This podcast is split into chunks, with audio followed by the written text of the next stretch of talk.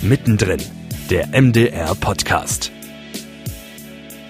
Wir haben jetzt eine Produktion, die hat so und so viele Tage, wie viele Menschen sind da und man kann da wirklich von der kleinsten Reise bis hin zum Requisitenbau, wie viel Holz verbaut wurde, kann man da quasi alles berechnen lassen, was der CO2-Abdruck ist. Weil das wird, glaube ich, so die nächsten Jahre insgesamt in der Branche ziemlich Fahrt aufnehmen, dass das ein Musskriterium wird, dass neben dieser, wie gesagt, klassischen Euro-Kalkulation auch diese CO2-Kalkulation einfach Beachtung findet. Jonas Tellkamp hat mir das erzählt, der erste Green Consultant im MDR. Und damit hallo zu einer neuen Folge von Mittendrin, dem MDR Podcast. Ich bin Maja Fiedler. In dieser Folge schauen wir uns genauer an, wie nachhaltig wir im MDR eigentlich unsere Radio-, Fernseh- und Online-Angebote produzieren. Was heißt nachhaltig in diesem Zusammenhang und was sind dabei die Herausforderungen? Welche kleinen und großen Hebel kann ein Medienhaus wie der MDR betätigen, um einen möglichst kleinen CO2-Fußabdruck zu hinterlassen? Dazu gleich mehr. Vorher schauen wir uns noch ein MDR-Projekt genauer an, wo es auch darum geht, Bewusstsein zu schaffen für unseren Umgang mit Ressourcen. In diesem Fall geht es um unser aller Alltag, nämlich um Lebensmittel. Mehr als die Hälfte aller Lebensmittel, die in Deutschland im Müll landen, werden von euch und auch von mir zu Hause, also im privaten Haushalt weggeschmissen. Um mit unseren Lebensmitteln also bewusster und umweltschonender umzugehen, kann jeder selbst von uns was tun. MDR Wissen hat deshalb eine Web-App entwickelt, die nennt sich Resteretter in Zusammenarbeit mit der Uni Leipzig. Ich spreche jetzt mit Deborah Weber vom Master Journalistik mit dem Schwerpunkt Datenjournalismus hier in Leipzig und mit Gerald Perschke, Redakteur bei MDR Wissen. Hallo ihr beiden. Hallo. Hallo. Erstmal vorab die Frage, wie seid ihr überhaupt auf diese Idee gekommen? Habt ihr vielleicht bei euch selber zu Hause festgestellt, oh hui, hier landet ganz schön viel im Mülleimer von unserem Essen? Deborah, wie sieht's bei dir aus? Oh ja, da muss ich, da muss ich leider zustimmen. Ich ertappe mich da recht oft dabei und zum Glück koche ich gerne und dann habe ich mit der Zeit einfach angefangen, mir Gedanken zu machen, wie man denn so eine so eine Möhre doch noch nutzen kann etc. Und ja, das ist auf jeden Fall ein präsentes Thema immer wieder. Es war schon vorher präsent, aber jetzt gerade in der Entwicklung dieses ganzen Themas und der App und allem, was dazugehört, ist es einem natürlich noch einmal bewusster geworden. Und bei jedem halb verschimmelten Brötchen denkt man sich, Mist, du hast nicht aufgepasst. Das hätte eigentlich nicht passieren sollen. Was macht denn Spaß daran, Reste zu retten? Wie kann ich mir eu eure App vorstellen? Das Gute ist, du kannst dich selbst zum ersten Mal wirklich monitoren auf eine ganz einfache Art und Weise. Du musst dir jetzt nicht einen Zettel nehmen und aufschreiben, was habe ich weggeworfen, sondern du kannst es mit einem Klick auf deinem Handy einfach eintragen, so und so viel Gramm Milliliter, das kann man schätzen. Von dem gewissen Lebensmittel habe ich weggeworfen und den Grund noch dazu. Und wenn du das mehrere Tage oder Wochen machst, dann merkst du, ich bin vielleicht jemand, der ein bisschen genauer hinschauen sollte. Mhm. Und wenn du das dann tust, dann merkst du, okay, da passiert wirklich was. Ich sehe also, mein Verhalten hat sich geändert. Das ist ein gutes Gefühl. Und das Spannende an der App ist, du kannst dich mit anderen vergleichen. Also es ist eine kleine Art von Wettbewerb, so ein bisschen Gamification könnte man vielleicht sagen. Ja, definitiv. Das äh, spielt eine große Rolle dabei. Mit den Daten, die du eingibst, machst du dich ein bisschen vergleichbar. Die sind anonymisiert, aber trotzdem kannst du eben sehen, Werfen Leute in meinem Alter genauso viel weg wie ich? Werfen sie andere Sachen weg? Was werfen die anderen überhaupt alles weg? Also neben diesem der Kontrollmöglichkeit des eigenen Verhaltens siehst du auch, was die anderen tun. Und na gut, ähm, das Blöde an dieser App ist, dass wenn wir richtig viel Erfolg damit haben, schaffen wir uns und die App damit ab, weil alle plötzlich merken, ich habe zu viel weggeworfen, ich habe mein Verhalten geändert, ich werfe nichts mehr weg, dann brauche ich keine App mehr.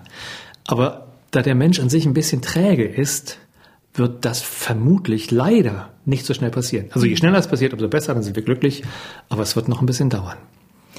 Deborah, du warst als Teil des Master Journalistics mit äh, integriert in das Projekt, involviert. In, was war denn euer Part bei der ganzen Geschichte? Also am Anfang sah es so aus, als ob wir eher für den datenjournalistischen Teil verantwortlich wären, was mhm. ja auch unser Master ja verlauten lässt.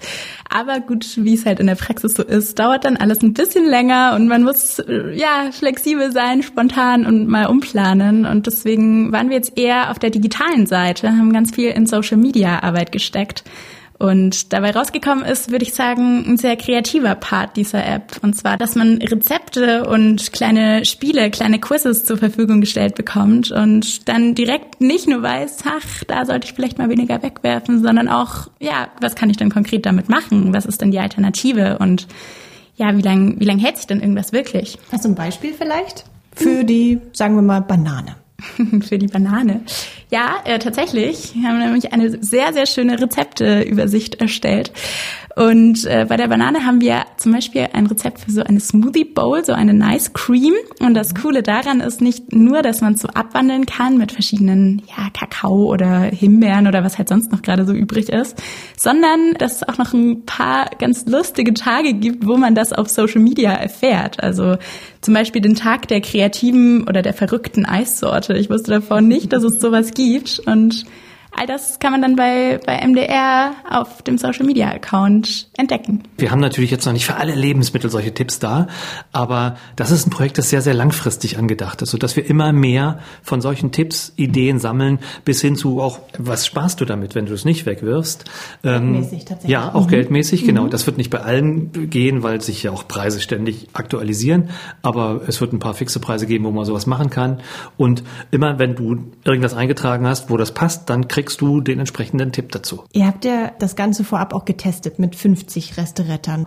Konnte man dann schon so einen gewissen Eindruck bekommen, was denn so weggeschmissen wird? Ja, Obst und Gemüse waren selbst im Winter. Danach kamen Milchprodukte und dann alles, was um das Thema Brot geht, mhm. waren auf dem dritten Platz. Da verändert sich aber auch ganz viel je nach Jahreszeit. Ja. Ne? Also im Sommer passiert es natürlich eher mal, dass die Nektarine matschig mhm. wird und nach Weihnachten ist vielleicht irgendwie der, der fünfte Schoko-Weihnachtsmann übrig. Und das Coole ist, dass wir das auch direkt berücksichtigt haben. Also wir haben auch unsere Rezepte jeweils so aufgeteilt, äh, ja, dass man das eben zu verschiedenen Zeiten im Optimalfall so angleichen kann, dass man genau das kriegt, was man, was man auch wahrscheinlich eher wegschmeißen wird. Jetzt studiert ihr ja eigentlich und habt wahrscheinlich auch rund um die Uhr genug zu tun. Wie sah denn jetzt diese Zusammenarbeit mit dem MDR aus?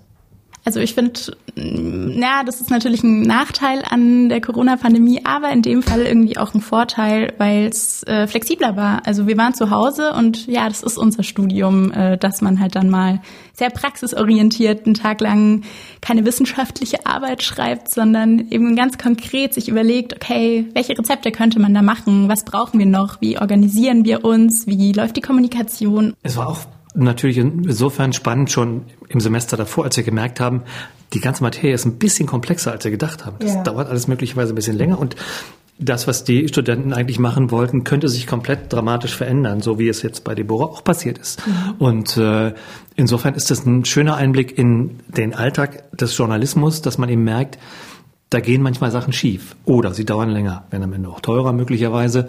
Und man muss dann überlegen, okay, aber was, wie gehe ich jetzt damit um? Was mache ich damit? Und das war eine sehr, sehr tolle kreative Leistung der Studenten, dass sie dann eben gesagt haben, wir schauen auf das, was mit dem Produkt dann passieren wird, wenn wir es jetzt wie jetzt im Sommer auf die Straße bringen und wie können wir das unterstützen? Und äh, dann ist der Social Media Teil sehr viel größer geworden, als wir es gedacht haben. Aber für uns ist es natürlich sehr, sehr spannend, dass dieses komplette Paket jetzt, jetzt zum Start unserer Web-App vorhanden ist. Wenn dann ganz, ganz viele Daten eintrudeln, so nach und nach, was wird denn damit genau passieren? Was habt ihr damit noch vor? Also zum einen gibt es ja das Dashboard, wo jeder selbst sieht, was er tut. Und sowas ähnliches wird es auch in unserer Redaktion geben, weil die Zahlen, die du zu Anfang genannt hast, das sind Schätzungen, die sind sehr solide. Mhm. Also die Tatsache, dass wirklich wir in unseren Privathaushalten diejenigen sind, die leider am meisten wegschmeißen. Aber wir haben eben auch, das war einer der Gründe, warum wir das gemacht haben, gesagt, wir möchten dahinter schauen und schauen, was genau ist es und damit auch für mehr Achtsamkeit sorgen im Umgang mit den Lebensmitteln, die Leute sensibilisieren. Das war auch etwas, was wir in dem ersten Pre-Test, den die Studenten im Herbstsemester gemacht haben, gesehen haben. Das Interesse war riesig. Da spielte zum Beispiel der Faktor, äh, ich habe jetzt Geld verschwendet oder ich könnte Geld sparen, gar nicht so eine große Rolle, sondern mhm. das Gefühl, die Achtsamkeit für die Lebensmittel, das stand ganz vorn. Wir waren total überrascht, die armen Tester mussten mit Excel-Tabellen für alle, die sich mit sowas auskennen, arbeiten. Ja. Möglicherweise auf dem Smartphone. Ich, ich mag mir das gar nicht vorstellen, wie das passiert ist. Aber sie haben das alle gemacht. Sie haben das getreulich gemacht und wir haben ihnen einen Zeitraum von zwei Wochen vorgegeben und sie haben danach gesagt, wir hätten es gerne noch länger gemacht. Verrückt. Und wirklich gewissenhaft durchgezogen. Ja, wirklich sehr gewissenhaft. Das gab wirklich auswertbare Daten. Das hat uns sehr positiv überrascht. Und hat sich denn bei euch selbst im Alltag schon ein bisschen was getan? Also ich merke tatsächlich, dass wenn man, wenn man sich andauernd unter der Woche im Alltag mit so einem, mit so einem Resteretterprojekt beschäftigt, dass man wirklich mehr drauf achtet. Also ich muss gestehen, mir ist es neulich tatsächlich passiert, dass ich einen Tipp, den ich davor genauso aufgeschrieben habe, einfach selbst völlig missachtet habe. Ich, ich äh, hatte noch vorbereitet, wie man Brot äh, direkt am besten einfriert und dann so Croutons draus machen kann. So und wirklich einen Tag später äh, waren drei Brotscheiben verschimmelt und ich war so, ich, ich kann hier nicht meine eigenen Tipps nicht befolgen. Und das ist schon eine gute Challenge für einen selber, ja. Ja, geht mir, geht mir auch so ab. Und äh, fängt jetzt mittlerweile zum Teil schon beim Einkaufen an. Mhm. Dass ich beim Einkaufen überlege, brauchst du das jetzt wirklich? Ja. Oder wolltest, wirst du es erst am Wochenende vielleicht benutzen, aber du bist dir noch nicht mal sicher. Und ehe du dann was falsch einkaufst, was du am Ende vielleicht im Kühlschrank vergisst, ganz hinten drin, reiße ich mich dann zusammen und sage, okay, dann muss ich eben nochmal losfahren mit dem Fahrrad und dann das übermorgen holen, wenn ich wirklich weiß, dass ich es brauche. Das ist wahrscheinlich der aller, allererste Schritt, oder? Direkt beim Einkaufen schon drauf zu achten. Ja, also wir haben, wir haben auch ein paar Listen zusammengestellt, da ist der unter anderem mit dabei und noch, noch viele andere Tipps. Ein konkreter Tipp ist zum Beispiel die Möhre. Da habe ich mich immer äh, einfach ja aus Geldspargründen so einen zwei Kilo Sack zu kaufen. Ja. Und ich habe einfach in letzter Zeit festgestellt, ich bin in einem Ein-Personen-Haushalt überfordert mit zwei Kilo Möhren. Und ähm, ja, man kann sie auch einfach einzeln kaufen. Plus, äh, es spart ein bisschen Plastik, es ist gut für die Umwelt. Es spart Schleppen. Es spart Schleppen.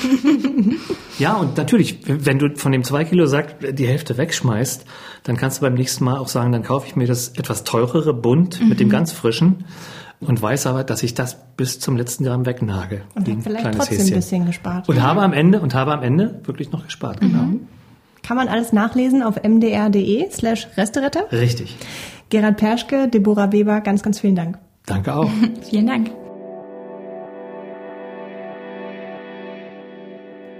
Noch im Juli dieses Jahres sollen eine Million Elektroautos auf den deutschen Straßen unterwegs sein. EU-weit haben wir seit kurzem ein Verbot für Einwegplastik und für inzwischen ziemlich viele Produkte gibt es einen ökologischen Fußabdruck. All das verbinden wir mit Klimaschutz und mit Nachhaltigkeit. Aber was macht eigentlich der öffentlich-rechtliche Rundfunk in diesem Feld?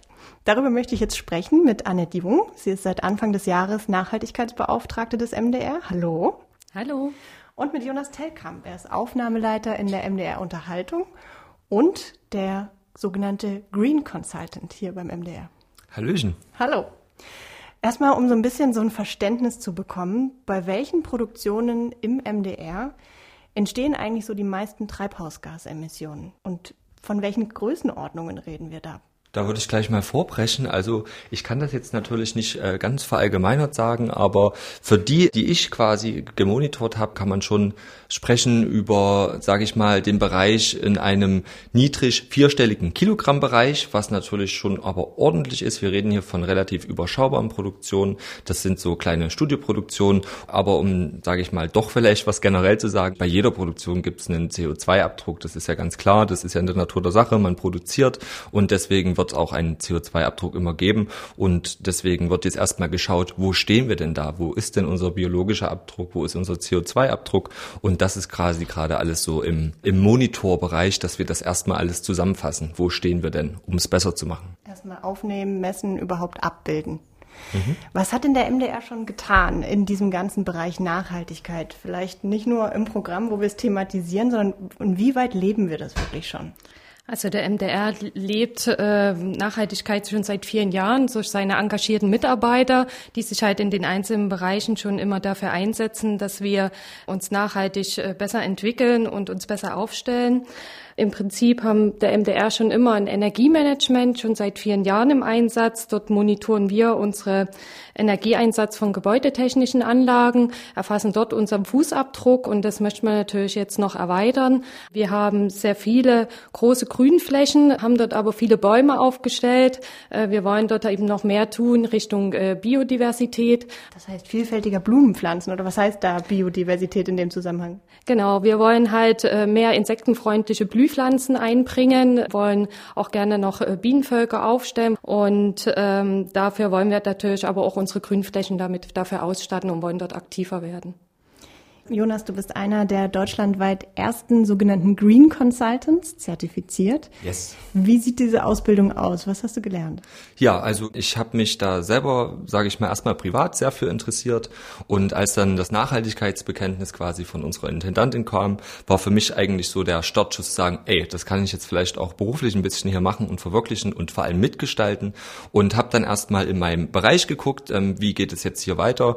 Habe dann mit meinem Vorgesetzten gesprochen, der da Gott sei Dank Anfang sehr aufgeschlossen ist. Der hat mich da auch schon mal so ein paar kleine Maßnahmen umsetzen lassen. Und dann ging es eigentlich drum, naja, das ist ja jetzt alles schön und gut und Goodwill, aber wie kann ich das denn jetzt quasi so ein bisschen in, naja, ich sag mal, in so ein Korsett gießen, dass das so einen offiziellen Charakter hat? Weil wir mhm. wissen ja, das ist alles schön und gut, der interessiert sich dafür, wunderbar, aber was hat denn der überhaupt für eine Qualifikation? Und gerade mhm. bei diesem, sage ich mal, Thema ist es ja wichtig, dass man auch ein bisschen weiß, wovon man spricht, weil das ja auch gerade ein riesen gesellschaftliches Thema ist, wo es auch sehr viele Meinungen zu gibt. Deswegen brauchen wir dafür ein bisschen Wissen.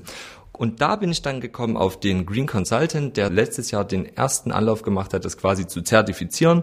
Und das habe ich dann mitgemacht. Und wie kann man sich das vorstellen? Es ist quasi, ich sag mal, wie ein Studium Light. Ne? Also es war insgesamt waren das vier Monate, wo man wirklich eine ganz tolle Aufbereitung kriegt von von, sage ich mal, Material, was man selber in seinem Pace durcharbeiten kann, was auch wirklich super ist, wenn man noch Vollzeit arbeitet nebenbei. Und man hat dann quasi drei Monate das durchzuarbeiten und hat dann einen Monat eine eine Phase, wo man quasi sich trifft mit dem gesamten Kurs. Dann wertet man das halt aus zusammen ne, und sagt, wo waren die Fragen, was sind die Eckpunkte und einfach dieser, dieser Austausch. Und dort saßen wirklich Leute von Netflix-Produktionsleiter bis äh, selbstständige Kameraverleiherin.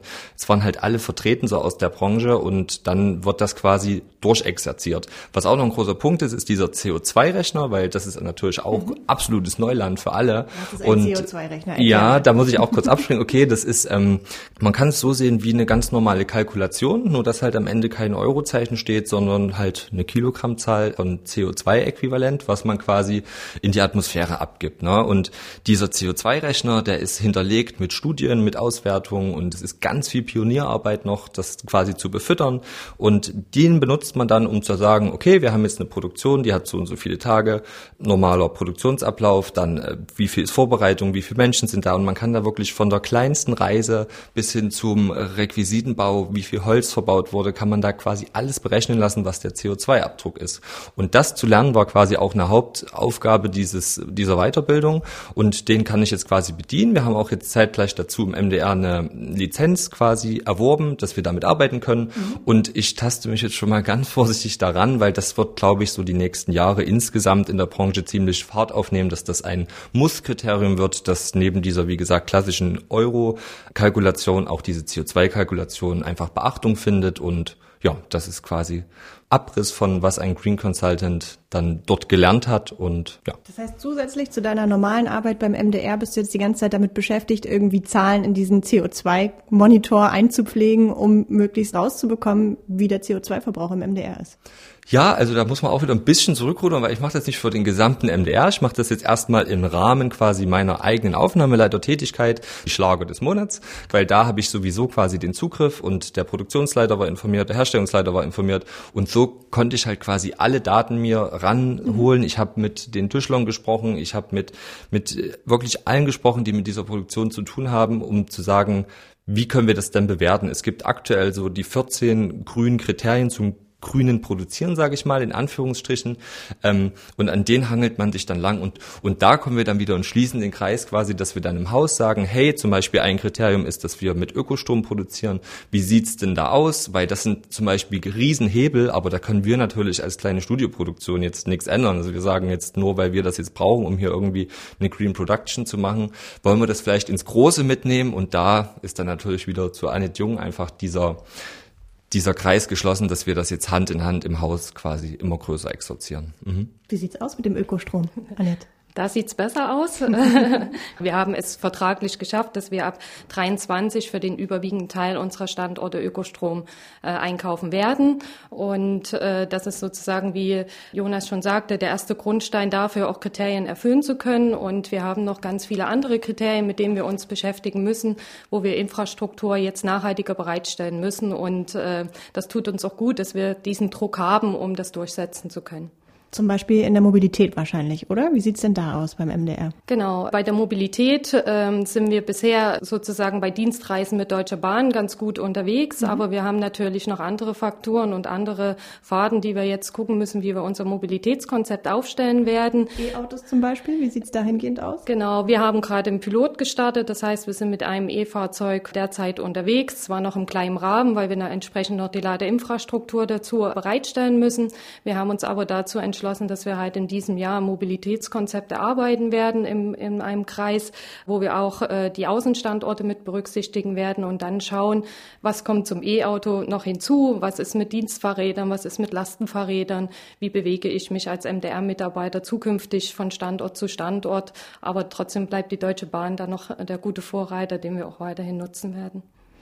Jonas, du hast schon von den Schlagern des Monats gesprochen. Schauen wir doch mal drauf. Wie viel, wie hoch ist da der CO2-Verbrauch? Ja, also ich tue mich da schwer, jetzt eine ganz genaue Zahl quasi in die Welt zu, zu posaunen, weil es halt doch, wie gesagt, noch Lücken hat einfach dieser Rechner. Und ich will mich da einfach quasi jetzt noch nicht so mit einer absoluten Zahl hinstellen. Ich kann sagen, das ist im niedrigen vierstelligen Kilogrammbereich, bewegen wir uns da aktuell pro Produktion. Man muss ja immer sehen, es ist ein monatliches Format. Also mal zwölf muss man es dann nehmen und da sind wir dann schon bei einer amtlichen Tonnenzahl.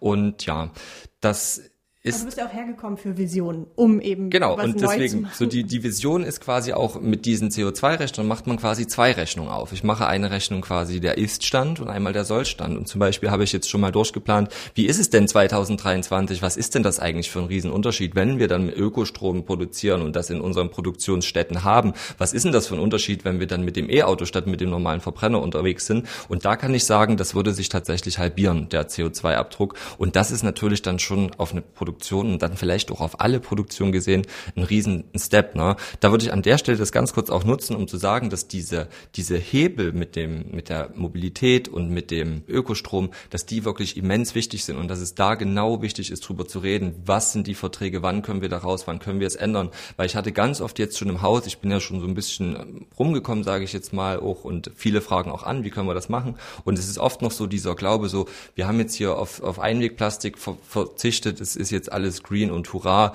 Und da versuche ich auch immer ein bisschen einzudämmen und sagen, man kann gar nicht so viele Plastikbecher auf Produktion verwenden, wie auch nur ein Flug von München nach Berlin quasi in die Luft bläst und deswegen muss man, glaube ich, wirklich immer bei den großen Sachen bleiben und deswegen ist es so wichtig, dass wir jetzt im Haus da diese gemeinsamen Schritte gehen, da wirklich in, im Großen quasi die CO2-Bilanz einfach zu senken. Wir werden niemals auf Null kommen, aber wie gesagt, wir können einfach entgegenwirken und das ist auch, glaube ich, ein sehr zeitgemäßer Auftrag, den wir jetzt mal als Haus umsetzen.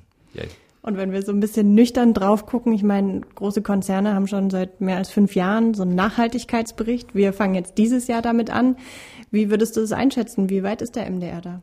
Also da muss ich ganz ehrlich sagen, dass da der MDR jetzt noch nicht der absolute Vorreiter ist. Das hat er aber auch nie gesagt. Das ist in Ordnung. Wir sind nun mal einfach von der Tradition her, sage ich mal, ein riesen hierarchisches Unternehmen. Ne? Es ist jetzt nicht, dass wir das super Startup sind, was jetzt sagt, hey, wir starten jetzt hier gleich super green zertifiziert durch, sondern uns gibt's halt einfach auch schon Jahrzehnte mit und deswegen jahrzehntelangen Verträgen. Die ja, mit jahrzehntelangen Verträgen. Genau. Unter anderem natürlich ist die Wirtschaftlichkeit auch immer ein Riesenthema, vor allem weil es natürlich Gebührengelder sind und deswegen muss ich einfach sagen, dass halt hier die Räder sich etwas langsamer drehen, aber dafür halt auch sehr kontinuierlich, wie das halt so ist in solchen Riesenunternehmen.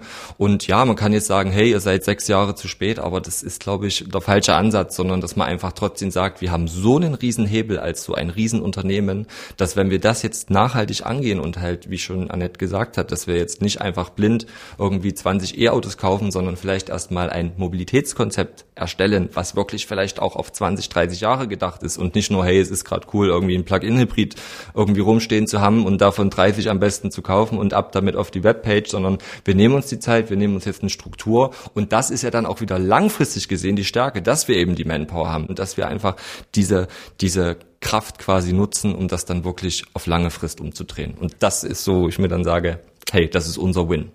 Jetzt könnte man erstmal denken, ja gut, dann müssen jetzt irgendwelche Konzepte beschlossen werden, aber wahrscheinlich kann auch jeder Einzelne am Arbeitsplatz schon ein bisschen was bewegen. Wie sieht's da aus? Welche Möglichkeiten hat man da als Mitarbeiter? Also wir haben jetzt erstmal bauen das Nachhaltigkeitsmanagement auf. Bisher war es ja so gewesen, dass äh, Mitarbeiter ihre Vorschläge einbringen konnten, dann wurden die in die Bereiche zur Prüfung gegeben und dann wird entschieden, was gemacht wird und was möglich ist. Und genau das wollen wir jetzt ein bisschen anders angehen, sondern wir bauen Nachhaltigkeitsmanagement auf, was bereichsübergreifend ist, direktionsübergreifend ist, sodass die Mitarbeiter komplett eingebunden werden. Wir leben hier wirklich davon, dass sich die Mitarbeiter engagieren. Wir wollen äh, das so auf aufbauen, dass alle das gleiche Verständnis für Nachhaltigkeit haben und es gemeinsam zu leben. Und wir wollen äh, mit Workshops, die themenbezogen stattfinden werden, zukünftig die Mitarbeiter mit ihren Ideen einbinden. Wir wollen dort mit interner und externer Expertise gemeinsam diskutieren, äh, wo wir uns weiterentwickeln können und welche Maßnahmen dann äh, in die Umsetzungsprüfung kommen. Das ist uns ganz wichtig, dass wir eben gemeinsam diese Schritte gehen. Dass also alle mit eingebunden werden. Ja. Ich würde auch ganz kurz noch dazu sagen, dass natürlich auch da wieder anzuwenden ist, dass die großen Hebel zu beachten sind und das ist in meiner Ansicht vor allem die Anreise, dass vielleicht viel Pendeln vielleicht gar nicht mehr so sein muss. Da sind wir aber eh gerade in einem riesen Strukturwandel, was ja auch die Arbeitswelt anbelangt. Ich meine, hätten wir das Gespräch jetzt vor zwei Jahren geführt, hätte ich gesagt, na vielleicht kriegt man es ja mal hin, einen Tag Homeoffice. Jetzt leben wir hier gezwungenermaßen irgendwie seit 16 Monaten von jetzt auf gleich, sage ich mal, eine, eine starke Homeoffice-Struktur. Das nimmt natürlich auch schon, das ist jetzt nicht das Allheilmittel, aber es ist schon einfach ein Game Changer, weil man dann ganz anders mal Leute abholt oder vielleicht, also abholen meine ich jetzt zukünftige Arbeitnehmer von uns, dass man sagt, hey, das ist jetzt nicht mehr so, wenn du in Dresden wohnst, aber schon gern beim MDR arbeiten würdest, dass du nicht ständig pendeln musst, wenn du hier ja. in, am, am Platz arbeiten willst in Leipzig. Und das sind einfach so Sachen, die wir jetzt mitnehmen müssen, die wir durch Corona vielleicht auch nicht sofort wieder verlieren sollten und mhm. sagen, hey, was war jetzt gut, was war schlecht. Und deswegen denke ich mal, sollte vielleicht sich da dahingehend mal jeder ein bisschen hinterfragen und vor Ort. Ich meine, wir haben hier wirklich schon eine tolle Infrastruktur und ja, das sind so Kleinigkeiten, den Rechner dann aus ausmachen. Da weiß ich immer noch, dass manche den einfach durchlaufen lassen. Das kann man vielleicht doch IT-technisch klären, dass der dann irgendwann automatisch runterfährt. Das sind alles so Detailfragen. Da würde ich auch gerne noch ergänzen, dass man, äh, wir haben jetzt immer so den Fokus auf ökologische Nachhaltigkeit ja. gelegt. Also ähm, das, was wir uns gerade sehr angucken in dieser betrieblichen Nachhaltigkeit, wo kann der MDR noch was tun? Wo wir schon viel getan haben, ist halt in der sozialen Nachhaltigkeit, MDR intern halt. Wir haben ein betriebliches Gesundheitsmanagement, wir haben das Employer Branding, die Kollegen sind aktiv und wir haben eben auch Arbeitswelten, die sich gerade mit dem New Work beschäftigen, die sich damit auseinandergesetzt haben, wie können wir das mobile Arbeiten äh, etablieren. Ja. Und äh, dafür denke ich, haben wir gute Regelungen geschaffen, was eben auch Nachhaltigkeitsthema ist. Annette Jung sagt das, die Nachhaltigkeitsbeauftragte des MDR. Vielen Dank für das Gespräch und danke Jonas Tellkamp, Green Consultant und vor allem hauptberuflich in der MDR-Unterhaltung. Jawohl, Dankeschön. Vielen Dank. Soweit für heute unsere Einblicke rund ums Thema Nachhaltigkeit im MDR. Wenn ihr auch Lust habt, mal zu schauen, wie viele eurer Lebensmittel ihr eigentlich so wegwerft und wie ihr da auch so im Ranking liegt, dann schaut gerne vorbei auf mdr.de slash Resteretter. Da gibt's dann auch jede Menge Resteretter-Rezeptideen. Das war's für dieses Mal beim MDR Podcast. Wenn ihr auch in Zukunft nicht verpassen wollt, was uns bewegt und was der MDR bewegt, dann abonniert uns am besten. Mindestens einmal im Monat veröffentlichen wir eine neue Folge in der ARD Audiothek auf mdr.de, Spotify, Apple Podcasts und Google Podcasts. Bis zum nächsten Mal. Tschüss.